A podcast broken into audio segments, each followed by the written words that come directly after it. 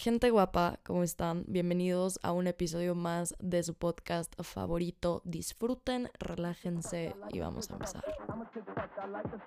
Damas y caballeros, séquense las lágrimas y pónganse las pilas porque están en el único podcast que no endulza la realidad detrás de los hombres, las mujeres y el amor. Y si no te gusta que te digan las cosas como son porque no aguantas, lo siento mucho, mi amor, porque así funcionan las cosas en la verdad, sin fucking filtro.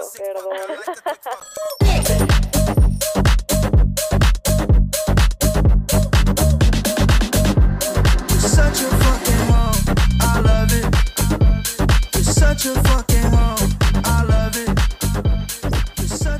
gente? ¿Cómo están? Bienvenidos a un lunes más de La Verdad Sin Fucking Filtro. Yo soy Jessica Lorick y les doy la bienvenida a un episodio más, a un lunes más, como ya les dije, de su podcast favorito.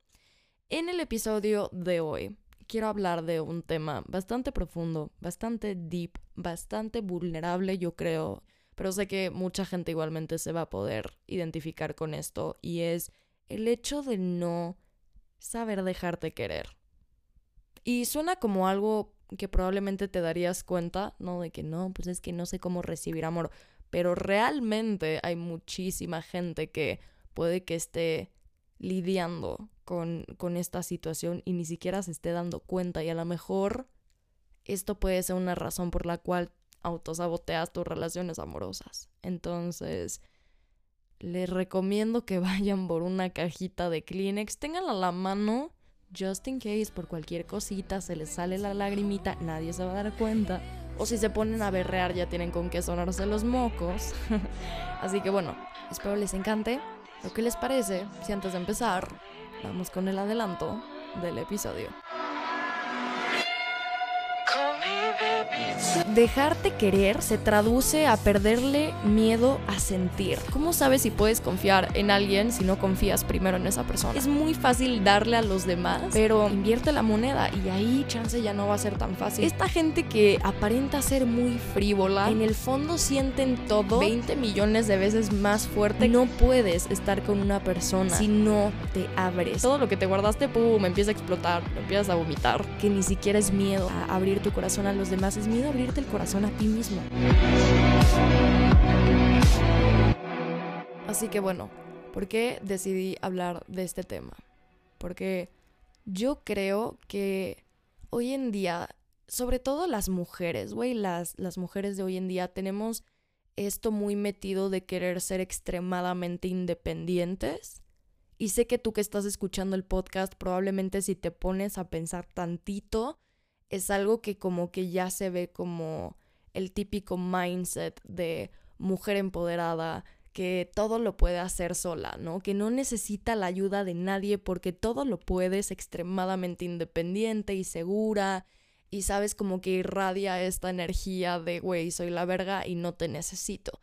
No estoy criticando este mindset para nada porque creo que yo he sido una de las personas que también lo ha llegado a meter mucho en videos y en episodios del podcast, sobre todo chance de la temporada pasada. Entonces, tampoco me voy a poner aquí a dar cátedras de cómo deberías de pensar y cómo no. Y efectivamente, no creo que sea algo malo incluso hoy en día, aunque ya no soy tanto de esa mentalidad porque he estado trabajando en ese aspecto de mi persona, pero creo que es algo que no siempre está bien cuando es en un exceso, cuando es en un extremo, cuando ya es de que no dejas que absolutamente nadie te haga favores, no dejas que absolutamente nadie haga nada por ti, que nadie te pague nada porque tú todo lo puedes. Y en ese tipo de cosas dices, bueno, ok, ¿y qué pasa? ¿A ti en qué te afecta? En absolutamente nada. Hasta aquí todo bien. Yo no tengo ningún pedo con que la gente sea extremadamente independiente porque incluso yo siempre lo he sido. A mí me caga que, no sé, pedir ayuda, pedir favores, decir, oye, ¿me puedes hacer esto? ¿Me puedes dar esto? ¿Me puedes dar un consejo? Me zurra, ¿ok? No me sale, güey. Ya lo estoy intentando hacer más. Pero bueno, ¿a qué voy con todo esto que, que estoy mencionando de, de las mujeres independientes? Que llega a un extremo, efectivamente, en el que una vez que lo empiezas a tocar, una vez que ya estás en esa partecita, en esa área, en ese espectro de la independencia, igualmente empieza a pasar a nivel emocional. O puede incluso presentarse primero en el aspecto emocional. No sé, normalmente como yo lo veo en distintos casos, empieza primero como en factores externos, como dinero, favores, em, cualquier tipo de ayuda, y luego empieza a pasar emocionalmente, en el sentido de que te cierras tanto a que la gente simplemente te quiera. Y entras en este estado un poquito ermitaño, del cual soy experta porque estuve así muchísimos años. Y esto no va exclusivamente para mujeres, ¿eh? porque sé que lo enfoqué un poco al principio así, pero también obviamente para hombres. ¿Ok? Entonces, ya no puedes entrar en una relación. ¿Por qué? No porque seas incapaz, sino porque tienes miedo a sentir. El hecho de no dejarte querer, que lo ocasiona la independencia extrema en un exceso demasiado grande es que empiezas a tener miedo a sentir, miedo a querer a la gente, abrirte, porque significaría que tendrías que depender de alguien más. Y por eso es que no dejas que los demás te quieran a ti, porque en el fondo tú lo relacionas un poquito con dependencia, porque has tenido estos cables conectados en tu mente que justamente correlacionan el abrirte con una persona, el querer a una persona, el meterla a tu vida con de cierta forma depender de esa persona y que gracias a ella tú puedas estar bien por dentro y que si deja de estar ahí te vas a sentir mal. Lo que no quieres es aferrarte, lo que no quieres es que tu corazón esté en el poder de ser destruido de alguien más. Eso es el trasfondo de no dejar de querer que, repito, pasa cuando normalmente tiendes a ser una persona extremadamente independiente. Ahora, ¿por qué hay esta hiperindependencia, si es que eso es una palabra, en las personas?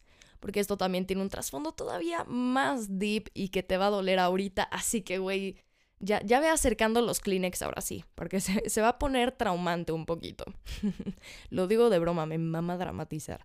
Lo vas a poder escuchar probablemente sin llorar, nada más le estoy echando sal a la cosa. Básicamente, cuando tú tienes una infancia, es que todo tiene que ver con la infancia, güey. De verdad, en el momento en el que yo me di cuenta de eso, no es que dije, ok, todo es culpa de mis papás.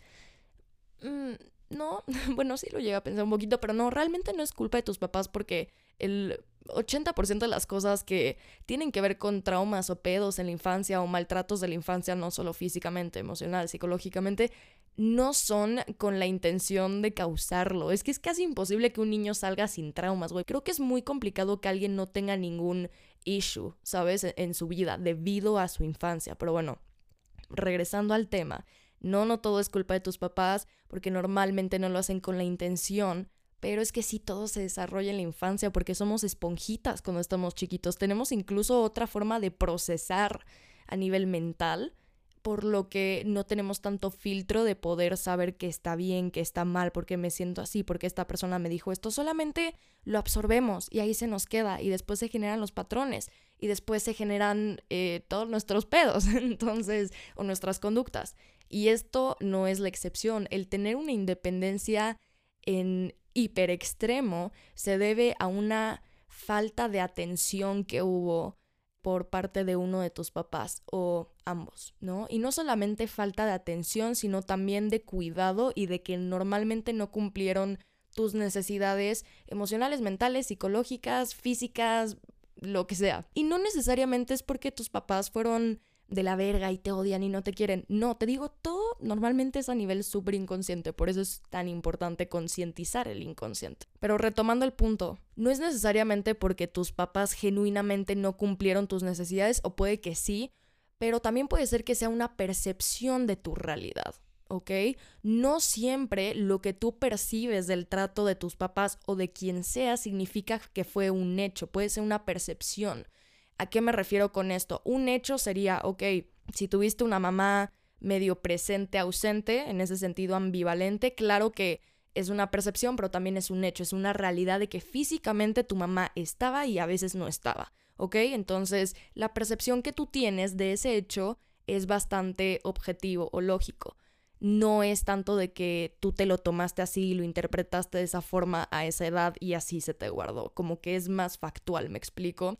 En cambio, ese mismo caso, pero que fuera en otro contexto, en el sentido de que chance tu mamá trabajaba mucho y entonces no la tenías tan presente, pero no era porque no te quisiera, no era porque no te diera atención, porque le dieras igual, sino porque por sus necesidades no podía estar presente, aún así puede que a esa edad tú no lo hayas entendido y lo hayas interpretado como falta de interés, falta de atención, falta de cariño. Entonces, realmente este tipo de situaciones como niño se pueden interpretar de 20.000 formas y es algo que no estás en control a esa edad. Y sí, efectivamente, cuando pasa esto de que sentiste esta falta de atención a tus necesidades de cualquier tipo, normalmente para compensarlo, psicológicamente lo que tiende a pasar es que te vuelves extremadamente independiente. También está el otro polo en el que puedes caer porque ya ven que las caras tienen dos monedas y existen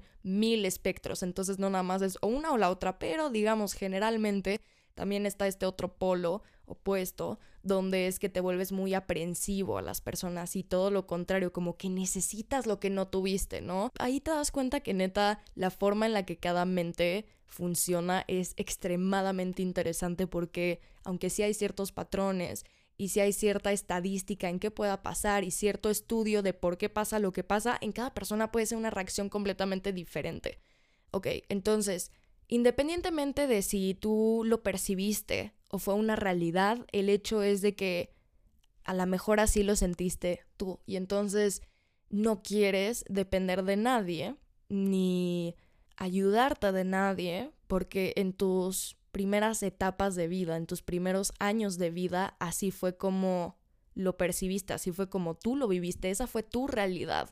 Entonces, como tus papás son los que se supone que más te tienen que cuidar y atender siempre, pero sobre todo en los justo primeros años de vida, obviamente al tener esa carencia de grande se va a ver proyectado muy probablemente. Así, no es una regla, no te estoy como que queriendo sentenciar de que si tú viviste esto, a la de a huevo te tiene que pasar esto. No, para nada, pero sí es algo que tiende a pasar y estoy intentando que puedas entender un poquito mejor la explicación, porque te digo, no, no es que sea al azar. Y tiene muchísimo que ver con el miedo de no quiero depender de nadie, no quiero que mis necesidades que toda la vida yo he tenido o he sentido la, la, sensación de tener toda la responsabilidad bajo mis manos ahora dependa de alguien más. Y ese miedo a aferrarte, a volverte codependiente, es lo que hace que no te sepas dejar querer. Entonces cuando alguien te dice, lo bonita que eres, lo guapo que eres, lo increíble persona que eres, incluso con ese tipo de cosas, como que a veces incluso hay personas que hasta lo niegan o lo cierran, no es como de, ay, ya sé, ¿sabes? Como que luego, luego es respuesta automática de, o ya sé lo que me estás diciendo, entonces tus palabras no tienen tanto poder porque yo ya lo sé y yo me lo digo, entonces no necesito que tú vengas a repetirme esto que ya sé de mí mismo, que ya sé de mí misma, o por el otro lado, es negarlo y hacer como que no es cierto, que no es para tanto, para que entonces lo que te estén diciendo no tenga tanto peso y tanta relevancia. Es como que no me permito sentirlo, pero mi lenguaje corporal es tan rígido que no me deja emocionarme y simplemente como que me bloqueo. Y esto también tiene mucho que ver con el no dejarte querer, pero por el lado de que no te quieres dejar sentir. ¿Por qué? Porque eso significa, por lo menos desde mi punto de vista, y creo que a mucha gente también le pasa así, que si te emocionas y algo sale mal, como que tu emoción contrarresta demasiado el resultado final. Es como humillante de cierta forma de que, ay, me había emocionado tanto y al final me salió de la chingada, entonces, ¿para qué me emocioné en primer lugar? Es como muy negativo y muy pesimista, si te das cuenta. Lo mismo pasa con las personas y por eso te lo estoy diciendo, porque muchas veces también el hecho de ser extremadamente independiente es porque sí, todo lo que te dije anteriormente, pero porque no quieres que haya nada que esté fuera de tu control. Básicamente, quieres que todo recaiga en ti para que si algo sale mal o algo salga bien, a la única a la que puedas culpar, al único al que puedas culpar, es a ti mismo. Punto. El hecho de que estés en una relación obviamente habla de que tienes que abrir como esta parte tuya, compartirla con alguien más y que esta persona también abra esta parte suya. la comparta contigo y la relación como que es una fusión de estas dos personas, ¿me explico? Entonces evidentemente van a haber cosas que se salen de tu control porque es otro mundo, es otra persona, es otro ser humano y tú no puedes estar controlando a esa persona.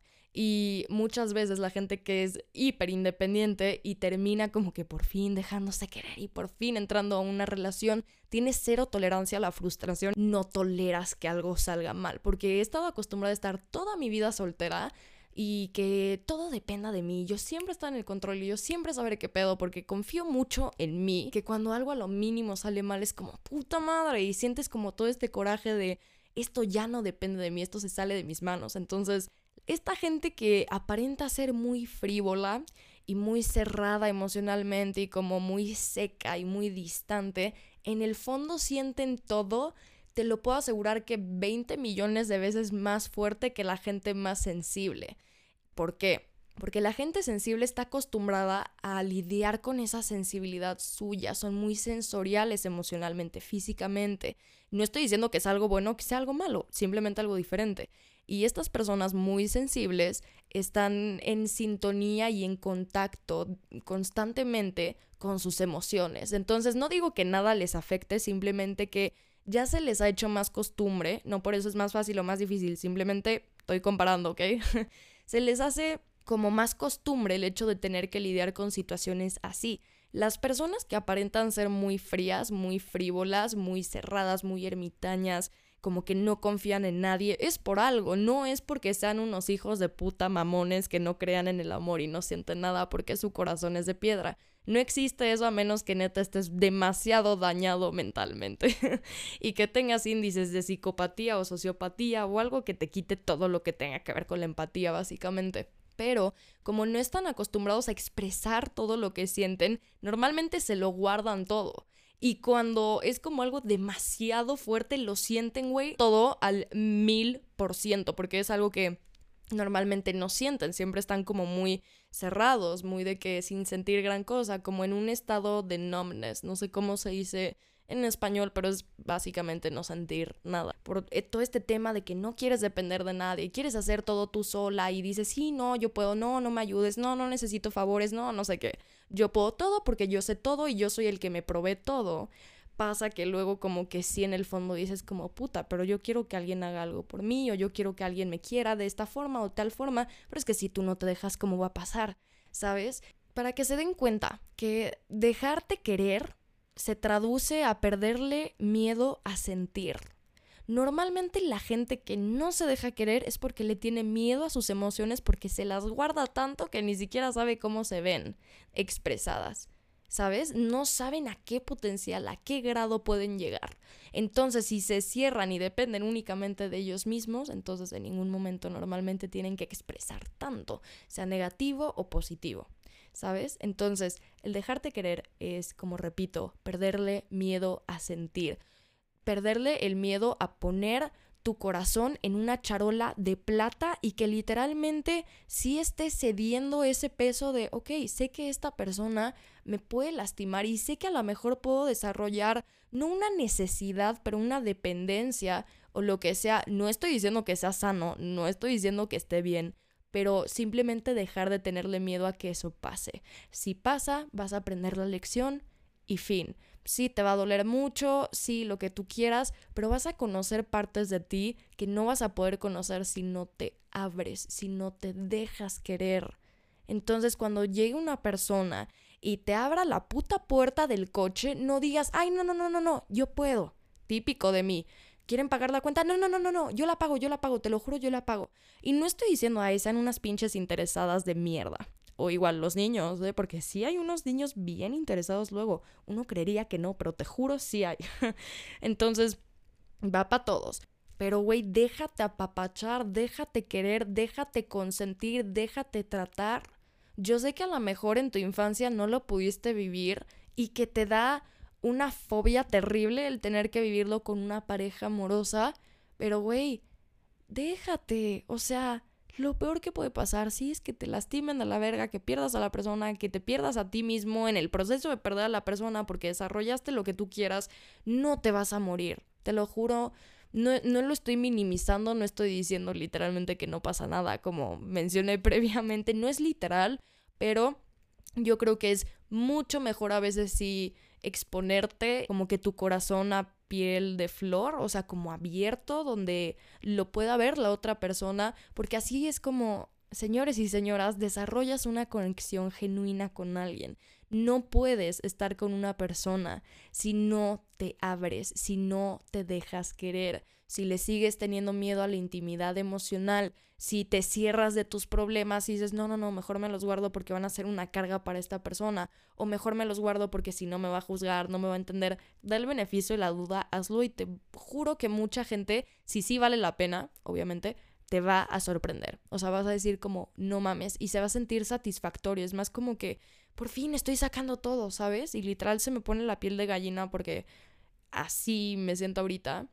Entonces estoy como muy in tune con ese, con ese sentimiento de que antes yo decía, no, es que qué miedo que se entere la persona con la que esté en un futuro de tal y tal cosa que me pasó en algún punto de mi vida por X o Z, no quiero que lo sepa, no quiero verme vulnerable, no quiero verme insegura, no quiero verme menos, no quiero verme chiquita, pero el punto de una relación es que exista esa confianza y exista esa vulnerabilidad de que abras tu corazón, literalmente el chakra de tu corazón, güey, para los que creen en todo esto, lo tienes que abrir, güey, se te abre, o sea, y luego a veces pasa intencionalmente sin que tú te lo propongas cuando conoces a la persona correcta, pero hay muchas veces que no y que tú te tienes que forzar un poquito a confiar, porque ¿cómo sabes si puedes confiar en alguien si no confías primero en esa persona?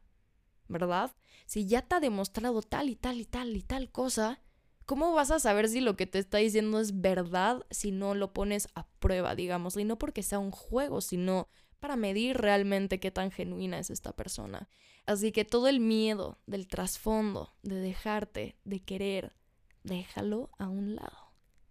Y te digo, a veces te tienes que forzar tantito, te tienes que obligar tantito.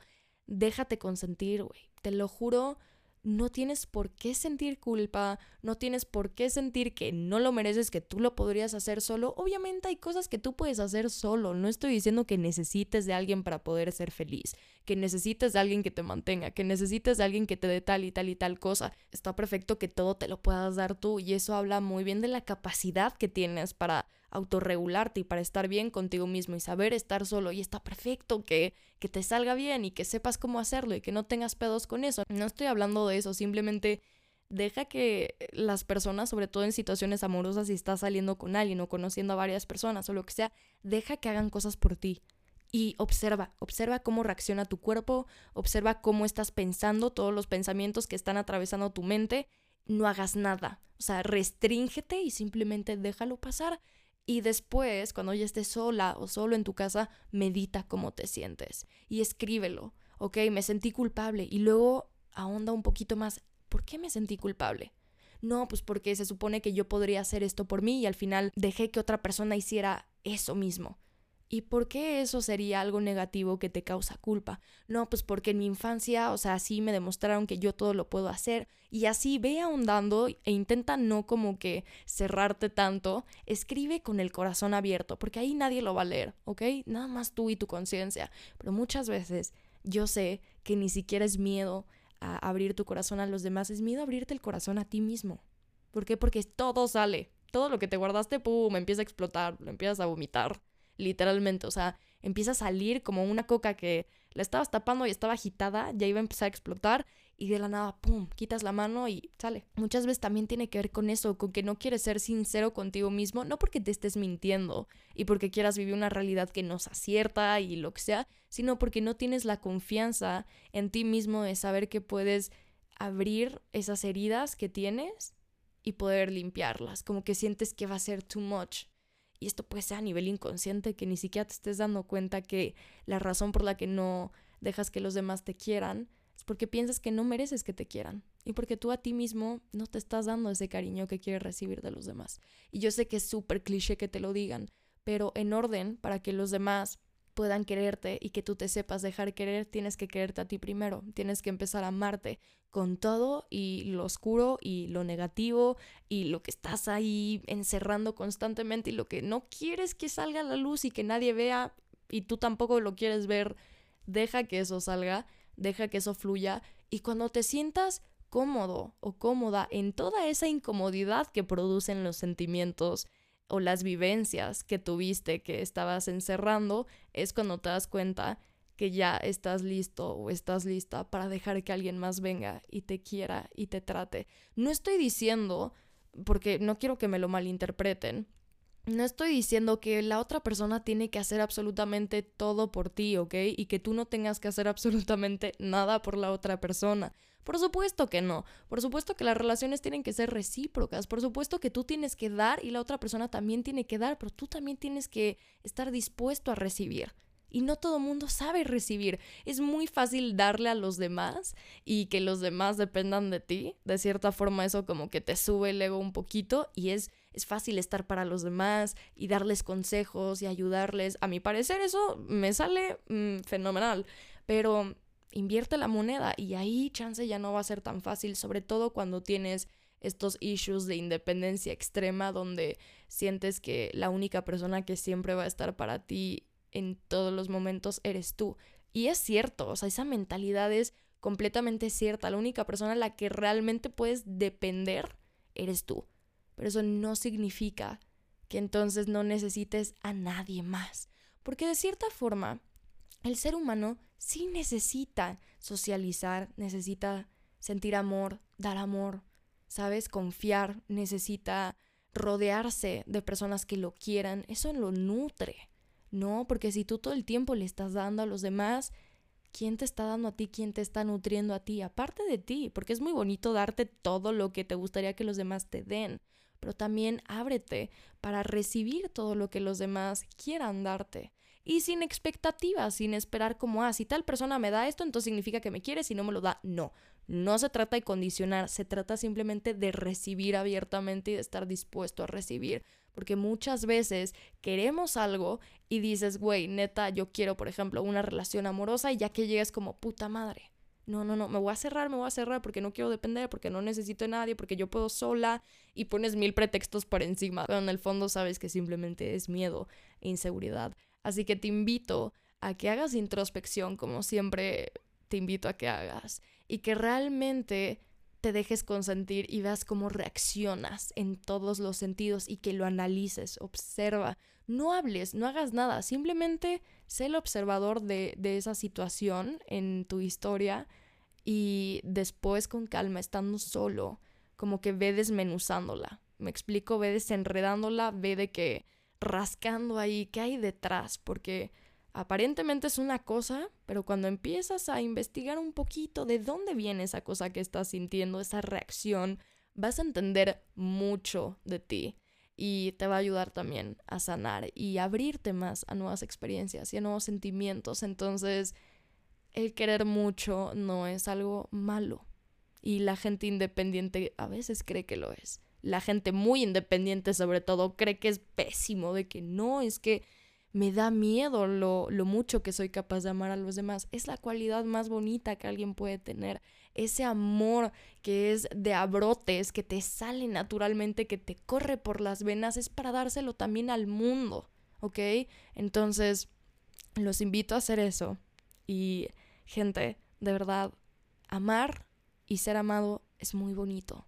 Así que, date la chance y ten la paciencia de hacerlo, de permitirte sentir toda esa parte bonita que hay en la vida. Pero bueno, gente, hasta aquí llegó el episodio de hoy. Espero que les haya gustado, espero que les haya servido, que los haya dejado pensando un poquito al respecto es un tema un poquito complicado de digerir, a mi parecer, pero estoy segura que a más de a uno de ustedes les va a ayudar. Así que tú, personita especial que estás escuchando esto, espero que te haya hecho sentir mejor, que te haya dado más claridad y ciertas herramientas para que puedas empezar a trabajar con este tema. Y te deseo lo mejor del mundo, porque claro que eres completamente digno de recibir amor y lo vas a recibir simplemente cuando te abras y estés en la sintonía para recibirlo. Así que nada, los quiero mucho. Nos vemos la siguiente semana con un nuevo episodio. Yo soy Jessica Lork y esto fue la verdad sin fucking filtro. Bye, cabrones. Los amo.